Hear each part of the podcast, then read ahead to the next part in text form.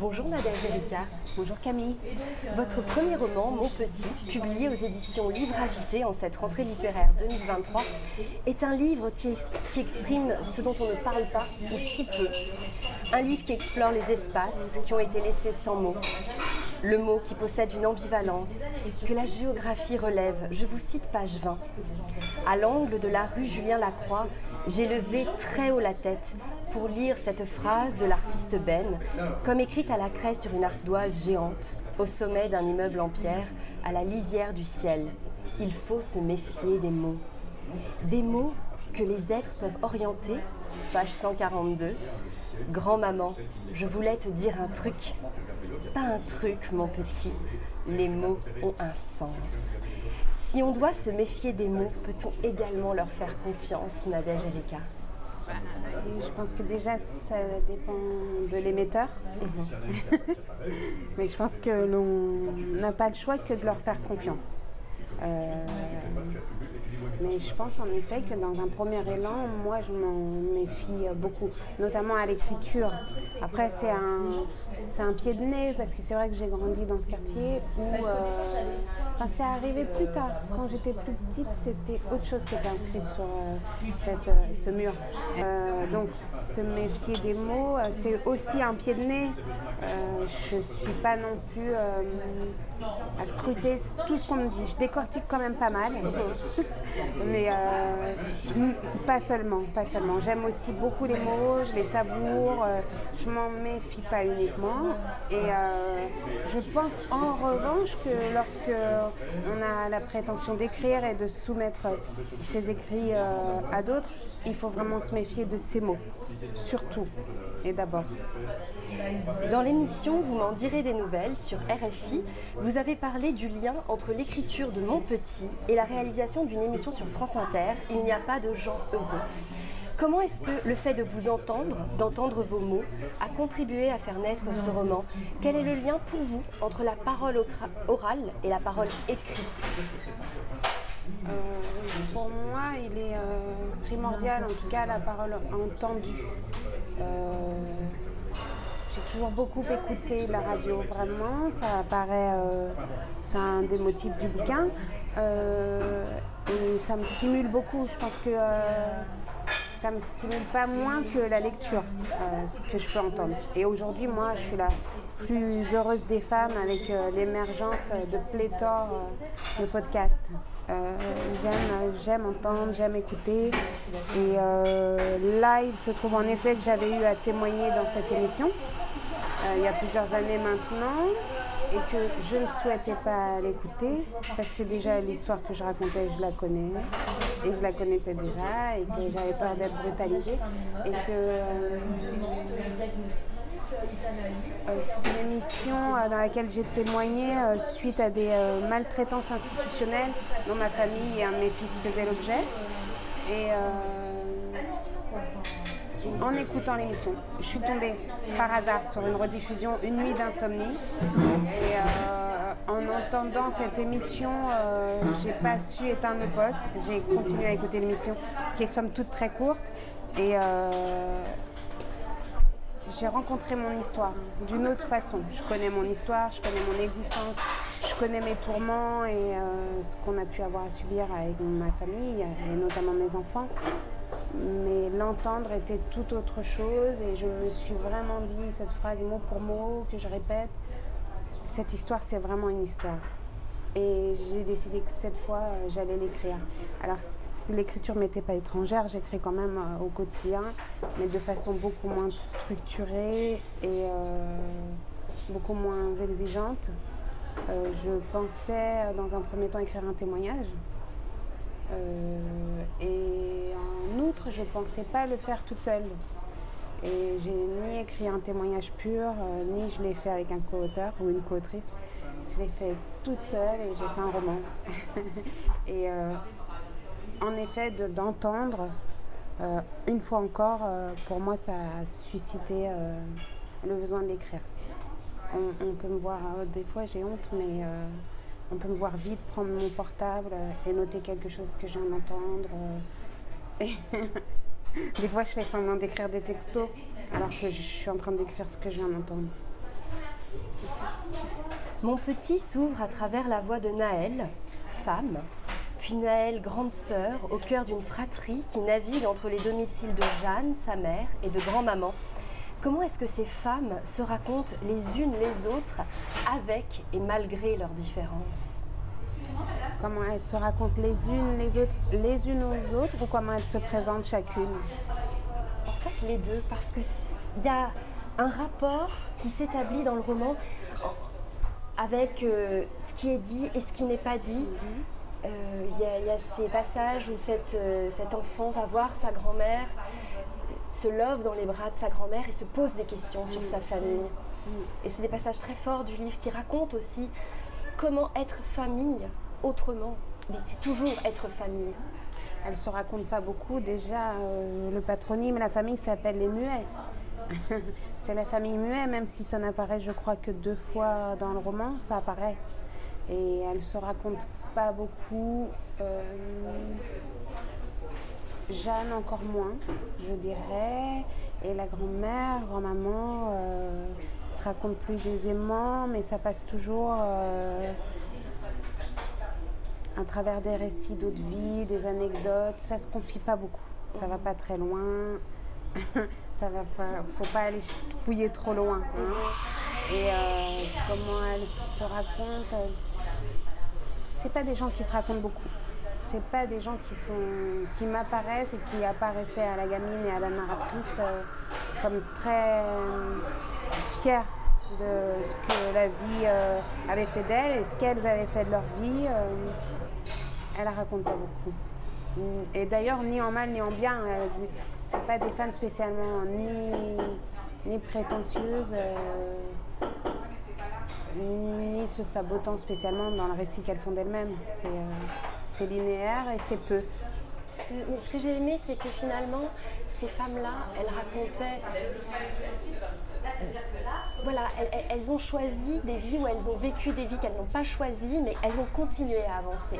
Oui. Et ça, c'est très fort. Oui, oui, oui. Et malgré le regard, euh, malgré non, c'était leur vie. Ça, c'est leur force à toutes les trois de continuer à avancer et chacune à sa façon. Exactement. C'est leur force à toutes les trois et euh, sur trois générations. Euh, c'est peut-être la force de, des femmes, je suis pas sûre. En tout cas, c'est la force de ces trois femmes de ne pas renoncer quelquefois même dans la connerie, quelquefois même dans l'erreur de ne pas renoncer. Mais en tout cas, on y va, on a choisi, on y va, on avance et euh, on verra bien ce que la vie fera de ce qu'on a fait d'elle. Mon petit, votre titre, est le surnom que donne la grand-mère à la narratrice. Un surnom qu'elle chérit, comme l'exprime cet extrait, chapitre 5. J'adorais qu'elle m'appelle mon petit, parce que mon, ça voulait dire que j'étais vraiment à elle, et petit que j'avais le droit de ne pas toujours être une grande sœur, une personne raisonnable qui devait montrer le bon exemple. Mais derrière ces mots, j'ai aussi entendu les enfants qui ne grandiront pas. Ces enfants morts qui disparaissent aussi par l'absence de mots, l'absence de dialogue ou d'espace pour les dire. Il y a Nina, il y a Thiago. Comment est-ce que l'écriture peut venir mettre des mots dans ces silences, tant du côté de l'expression que du côté de l'espace de l'écoute bah, C'est sûr que mon petit, ça fige quand même. Là, faut quelqu'un mon petit. Hein. Ça fixe quelque chose euh, dans la relation et ça, donne une impression de fixité du temps parce qu'on ne grandit pas. et euh, concernant euh, les défunts enfants, bah, ça restera des petits. Hein. C'est une question pour moi. Hein ça reste des petits, c'est des petits euh, toute une vie. Je veux dire, euh, pourtant, euh, en tout cas, les deux petits défunts dont on parle aujourd'hui, ce serait un, trentenaire et une quinca. Et pourtant, c'est des petits. Donc il y a ça. Et puis plus largement pour le titre, j'aime aussi beaucoup l'idée euh, que c'est un titre euh, pluriel. C'est quand même un titre pluriel au sens où c'est aussi un roman qui se passe sur fond de, de domination de classe et de violence de classe. Et euh, ça dit un peu aussi du regard qui a pu être posé sur cette gamine et sur sa famille. On les regarde un peu, eh mon petit. Et d'ailleurs, je disais récemment, les gamins disent aussi ça très souvent aujourd'hui. Est-ce que je suis pas ton petit? Parle-moi correctement, parle-moi bien. Je suis pas ton petit quoi. Et donc il y a plusieurs sens à mon petit dans ce livre. Naël est confronté à un système de soins où il y a des soignants qui répondent présents, qui déploient leur humanité, et d'autres soignants qui blessent, ou pire, qui font mal avec un mauvais usage des mots. Dans l'état de vulnérabilité qu'est la personne en demande d'aide, vous soulignez l'importance de ce qui est dit et de ce qui est fait. Le soin passe aussi par les termes que l'on emploie. Pourquoi était-ce important pour vous de montrer ces deux visages du monde de soins? Bah, C'était important pour moi de montrer cela parce que, euh, vu que je montrais un visage de, du secteur du soin le plus horrible, c'est-à-dire un visage qui mène quand même un enfant à la mort, euh, et en laissant toute une famille dans l'indifférence, la froideur, le mépris le plus total, je ne pouvais pas être aussi manichéenne, même si la brutalité, la violence de l'histoire, le caractère abject de cette histoire me l'aurait accordé, ce côté euh, manichéen. Je ne voulais pas parce que de toute manière, de façon factuelle, il y a des soignants qui ont été plus euh, humains, plus corrects, euh, qui ont fait tout simplement leur boulot, mais finalement face à des soignants incompétents, voire criminels, ben, quelqu'un qui fait son boulot passe pour un prix Nobel de la paix. Quoi. Il y a ce rapport au mot qui est très important dans le monde du soin. Euh, le rapport au mot, tant dans les rapports de santé, les rapports d'autopsie, ou aussi les lettres qui sont envoyées à Naël. Comment est-ce que on met en écriture ces mots-là, ces mots écrits? Euh, La lettre du médecin? Oui. J'allais dire son vrai nom, le médecin. Euh, la lettre du médecin, je l'ai. Euh, bah, je me suis reposée hein, sur lui. Hein. Elle, est, elle est intacte. Hein. Je l'ai copiée, je l'ai recopiée. Et le rapport d'autopsie, à trois mots près, mais vraiment pas une façon de parler, à trois mots près, c'est celui-là. Donc c'est des documents vrais, c'est des copies de vrais documents. Et j'ai pris leurs mots. dont je vous invite à vous méfier. Non, non j'ai pris leurs mots parce que c'était les plus vrais et que je voulais aussi euh, partager avec le, lecteur euh, et la lectrice.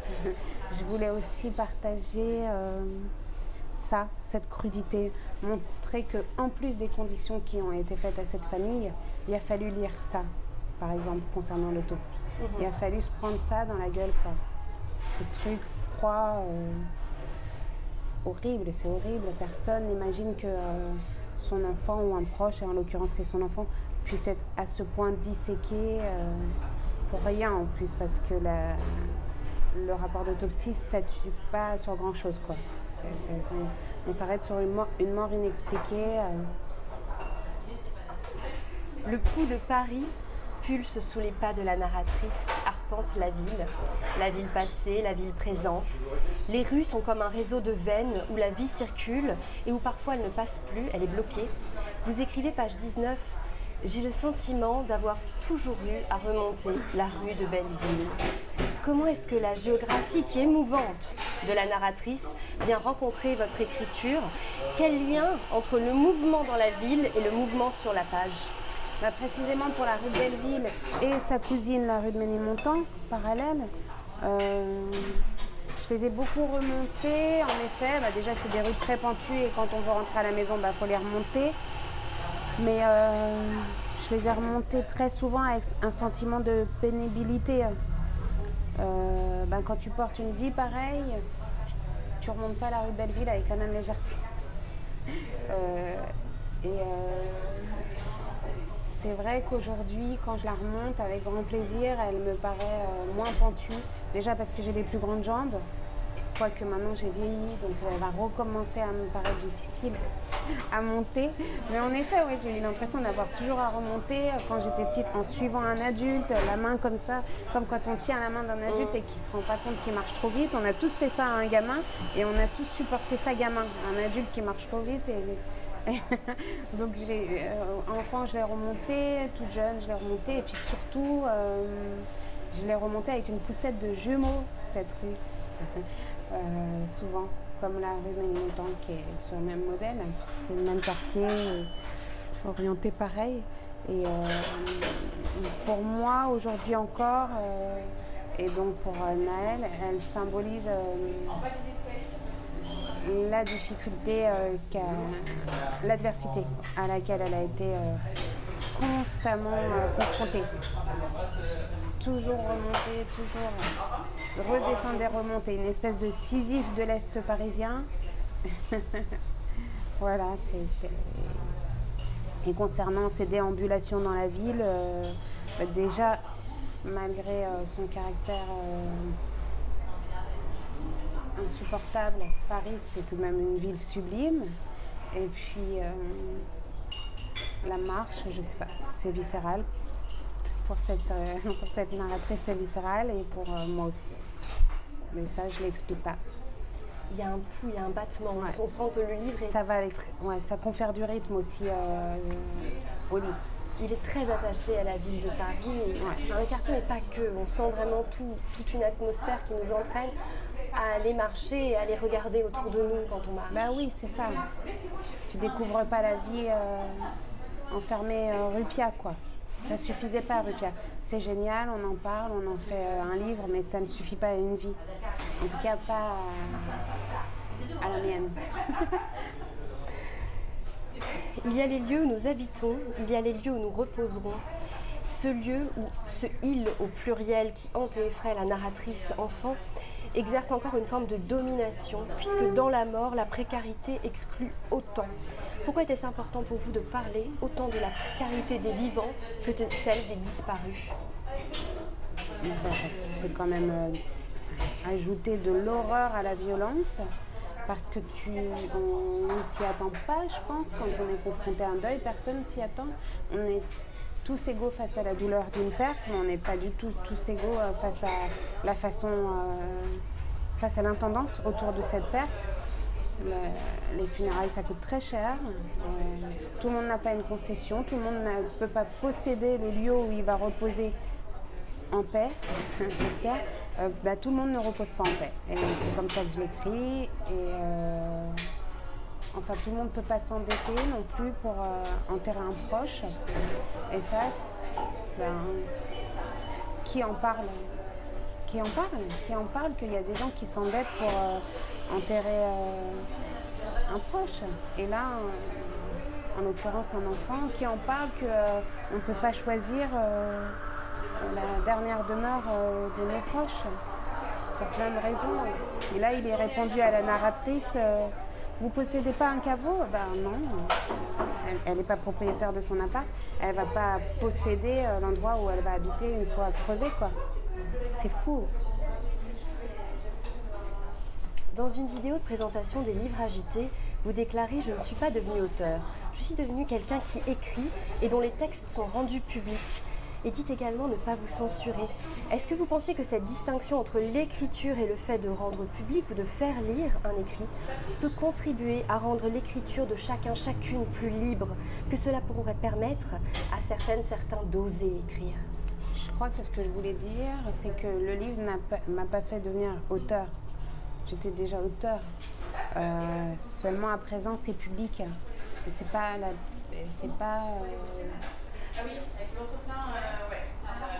C'est pas une, d'être lu à. c'est pas le fait que mon texte soit dans une bibliothèque, dans trois librairies, dans une FNAC ou euh, qu'un extrait soit lu à Radio France qui fait de moi une auteure. Ça fait juste de moi euh, une meuf contente. ça fait juste de moi quelqu'un de très flatté puisque je suis sensible à la flatterie. Mais ça fait pas de moi une auteure. J'étais auteur avant. Seulement personne ne me lisait. J'étais une auteure un peu, euh, un peu psychotique, quoi. Je parlais toute seule. Mais, Mais euh, c'est ça que j'ai voulu dire, euh, j'imagine. Et est-ce que vous pouvez me répéter la question? Est-ce que cela, la distinction entre l'écriture et le fait de rendre public un écrit, c'est finalement une invitation à dire ose écrire Si tu en as envie, ose. Ah bah oui, ça, ose écrire. Euh, bien sûr. Mais euh, moi, j'invite personne. non, euh, je veux pas. J'y ai pas pensé. C'est Mm. peut-être une invitation et si- à oser écrire et si ça l'est, j'en suis ravie. Mais j'ai pas pensé à ça euh, du tout. C'est pas. euh, j'ai pas pensé tant que ça à l'écriture. Il y a quelque chose de très, là encore, de très viscéral. Ça fait tellement longtemps que j'écris, et pas toujours des trucs d'une grande qualité. Hein. C'est pas ça que je suis en train de dire, mais c'est pas une surprise pour moi d'écrire. hein. C'est pas, euh, c'est pas nouveau dans ma vie. euh. Ce qui est nouveau, c'est tout ça. C'est ce qui se passe en ce moment. C'est, d'avoir des retours sur ça, c'est l'accueil. Et encore, moi, j'étais une grande harceleuse. Si je voulais être lue, euh, j'avais un entourage. J'ai des gens par qui je me faisais lire, quoi. des pavés. euh, Là, ça, c'est juste à une autre ampleur et c'est juste qu'il y a un statut beaucoup plus euh, protocolaire et formel. Mais euh, ça n'a pas changé grand-chose au caractère euh, viscéral et compulsif de l'écriture. Ça a changé euh, ma rigueur. En tout cas, il faudrait. Le dernier chapitre est bouleversant. À chaque fois que je le relis, même si je le connais très bien et que je l'ai lu plusieurs fois, une vague surgit, grandit à l'intérieur. Et alors que je m'approche de la dernière ligne, elle déferle et je la laisse déferler. Comment avez-vous vécu l'écriture des derniers chapitres et le point final de mon petit? Euh, le point final, je vais dire sans aucune humilité que j'en reviens toujours pas moi-même parce que c'est vraiment une scène que j'ai vécue. Euh, Alors c'est pas dans cet appartement-là, mais je suis vraiment en train de spoil- spoiler. Non mais euh, c'est vraiment une, scène que j'ai vécue. euh, et, et je m'attendais pas à l'écrire là, du tout, du tout. Ça s'est fait assez naturellement. À mesure que j'écrivais, le chapitre est advenu et euh, le sens de ce chapitre aussi. Et la gamine, la jeune fille dont je parle dans ce chapitre, dans cette toute fin, euh, c'est euh, en grande partie une gamine que j'ai connue et que j'ai accompagnée en effet au travail il y a très peu de temps d'ailleurs.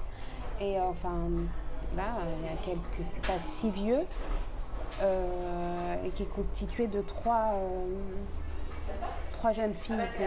Enfin, le plus gros de l'histoire euh, repose sur la vie d'une des jeunes filles que j'ai accompagnées et euh, des anecdotes que j'ai mis autour de sa vie euh, et sont constituées par un autre, deux autres accompagnements, deux autres jeunes filles. Et ce que je veux dire par là, je m'en mêle un peu, mais c'était important pour moi de faire quelque chose de ce qu'elles ont vécu aussi, de ce que ces gamines ont vécu, de ce qu'elles traversent. Encore une fois, de ce que de faire quelque chose de ce que peuvent vivre ces filles-là, ces gens-là. Ça, peut arriver à des jeunes garçons aussi, hein, de connaître la rue, de connaître l'adversité. Euh, ça arrive, ça, peut arriver, ça arrive. Et c'était impor- important pour moi d'en faire quelque chose, de faire quelque chose de mon travail et d'illustrer la porosité qu'il y a entre euh, mon activité professionnelle, euh, qui est à ce jour en pause d'ailleurs, et, euh, et ma vie personnelle. J'aimais que puisse être tressée euh, l'existence de la narratrice, le parcours de la narratrice et le parcours de ces jeunes filles qu'elle a pu croiser au travail. Est-ce que vous pouvez nous lire un extrait de mon petit, s'il vous plaît? En sortant de chez le tatoueur, alors que je m'approchais de la mairie du 19e, une femme s'est approchée de moi. J'ai ôté mes écouteurs, elle a prononcé mon prénom deux fois. C'est incroyable, t'as pas changé, t'as pas bougé, t'es la même. Tu ne me reconnais pas? La fille s'est tue, déçue. Puis elle a souri avec insistance. Vraiment, je crois qu'elle était déçue. C'est moi, Inès, du cours de danse avec Anna, tu te rappelles? Ça va? J'ai dit que oui, ça allait, et j'ai demandé s'il en était de même pour elle. En réalité, je n'allais pas si bien que ça, et je m'en beurrais de savoir comment les choses se passaient pour elle. Elle avait changé, elle avait le visage ravagé, ce qui expliquait sans doute pourquoi je n'avais pas reconnu. Je me suis dit, vieillir, c'est un accident de la route ou quoi? La Inès dont je me souvenais avait 20 ans, un sourire éclatant presque insolent, toujours un t-shirt coupé au-dessus de ses hanches satinées et ses abdos tracés. Moi, à l'époque, j'avais déjà des vergetures, mon ventre était comme tigré et je faisais deux tailles de plus qu'elle. C'est fou comme le cours des choses peut parfois s'inverser. Il m'avait fallu plus de 25 ans, d'accord, mais j'étais devenue plus belle qu'Inès plus belle que cette Inès, ridée, malatifée, au corps trop épaissi et aux dents jaunies, qui se tenait devant moi. Dans ma tête, je kiffais ma mère. Elle a dû sentir intérieurement que je me réjouissais de sa déchéance. Elle m'a balancé net tel un coup de tête balayette. Et les jumeaux, ça va? C'est vrai que ça m'a calmé. J'ai arrêté de me foutre de sa gueule, je veux dire. Je lui ai tout de même rappelé qu'il y avait eu un mort et qu'elle et moi, on se voyait encore lorsque c'est arrivé. Elle a marqué un temps d'arrêt, Coup de tête balayette, c'était son tour. Elle a dit dans un souffle Je ne savais pas, j'avais oublié, pardon. Moi, je m'en foutais de ses condoléances super en retard. Je m'en foutais qu'elle me raconte ce qu'elle était devenue. Je m'en foutais d'elle, de ses gamins et de son mec. Je voulais juste expédier les retrouvailles. J'étais en train de laisser filer le compteur de la pile marche rapide. J'allais écoper d'un mauvais score, ça me collait presque une angoisse. Dans ma main, je serrais mon iPhone pour qu'il me pardonne. Je me suis détournée, alors elle a lancé. Je me souviens de tes enfants et surtout de leurs cheveux bouclés. J'ai toujours dans mes affaires une photo de toi avec eux. Je me suis figée, je lui ai souri, je voulais la photo, je voulais la photo, je voulais la photo. D'un seul coup, j'étais d'accord pour qu'on discute, rien à foutre du reste, je voulais la photo. Je voulais la photo. Je suis devenue mielleuse, j'ai dit, ben, prends mon numéro, tu m'envoies la photo des enfants. Oui, enfin, il faudrait déjà que je la retrouve. Je ne sais plus du tout où elle est.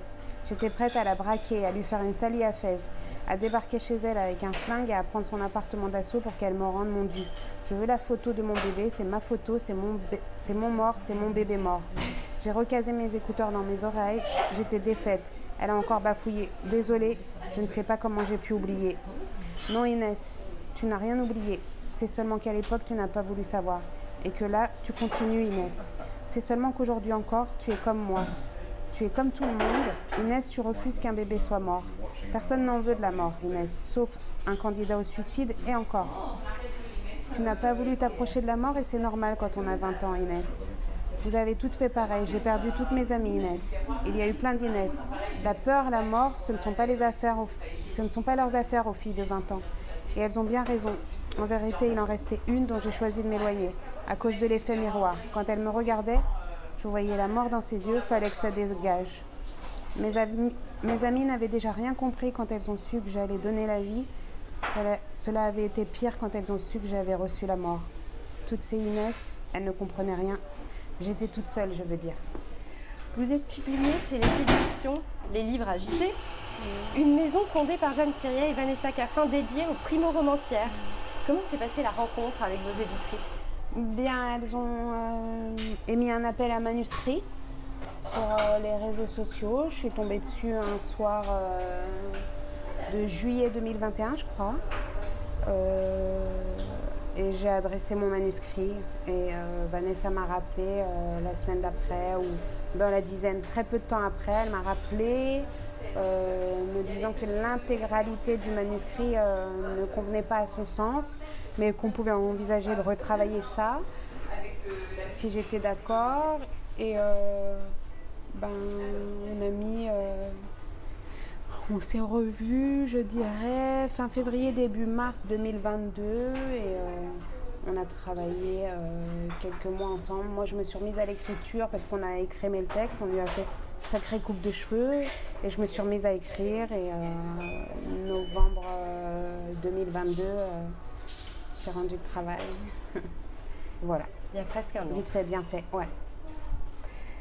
On ne voyait jamais grand-maman sans un livre. Et vous, Nadège Erika, quel livre nous inviteriez-vous à découvrir aujourd'hui? Quel livre aimeriez-vous nous tendre? Euh, Avec un S, livre ou sans S? Oh oui, avec un S, avec joie. Euh, là, je viens de finir euh, de découvrir Trois sœurs de Laura Poccioli. Bah, je ne la connaissais pas, je l'ai rencontrée très récemment à un, événement littéraire. Euh, et j'ai eu envie de lire euh, son roman. j'étais sidérée par sa force, parce qu'elle a réussi à faire, par le récit, par l'histoire. Elle s'empare d'un fait divers, je ne sais pas si vous l'avez lu. Ouais. Elle s'empare d'un fait divers tout en parvenant à le mettre en regard avec sa propre existence de toute jeune femme à l'époque. Je pense que je suis restée. J'y ai pensé plusieurs jours après. Mm. Et euh, je suis admirative de ce qu'elle a fait. Et, euh, euh, et, ses personnages sont en outre très attachants et c'est déchirant. Et un livre, je vais dire un livre plus ancien, un peu ancien dans mon, dans mon parcours.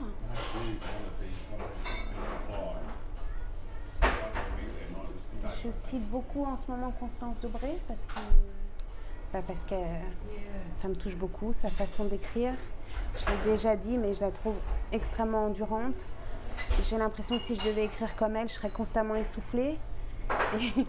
J'admire, elle a une force. Euh, toujours On ne sait jamais si on va se prendre une tarte ou euh, si elle va nous embrasser. Elle me, surprend à chaque, euh, si ce n'est à chaque page, au moins à chaque chapitre.